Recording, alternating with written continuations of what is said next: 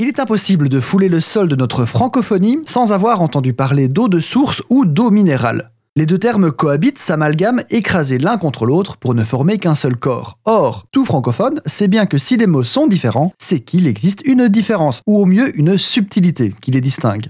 Enthousiaste de la gastronomie, bonjour. Aujourd'hui, nous allons apprendre quelle est la subtile différence entre eau de source et eau minérale.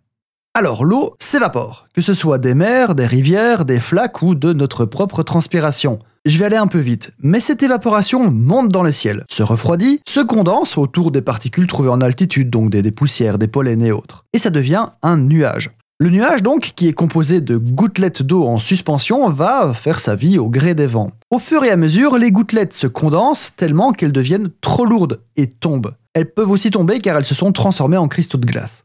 Bref, l'eau tombe. On appelle ça de la pluie, et une partie retombe dans les océans, une autre ruisselle jusqu'à eux, mais il reste une partie, une petite partie qui s'infiltre dans les sols pour créer des rivières souterraines ou des nappes phréatiques. Une nappe phréatique est une réserve d'eau souterraine, et de là, l'eau qui ne tient jamais en place se ferait un chemin pour atteindre la surface. Et nous avons la création d'une source d'eau. Si vous buvez cette eau, vous buvez une eau de source.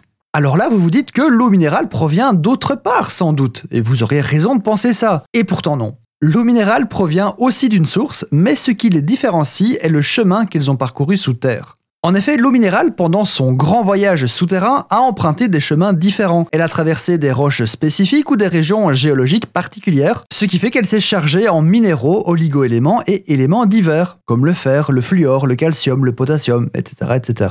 Alors, ça ne veut pas dire qu'une eau de source ne contient absolument pas de minéraux, mais c'est en plus petite quantité, et cette quantité n'est pas toujours stable dans le temps. De plus, il existe une distinction légale réelle. Ne peut pas s'appeler eau minérale qui veut. Il y a un quota précis à atteindre de taux de minéraux par litre, et tout cela fait l'objet de contrôles réguliers. Donc pour résumer, l'eau minérale, c'est de l'eau de source avec plus de minéraux.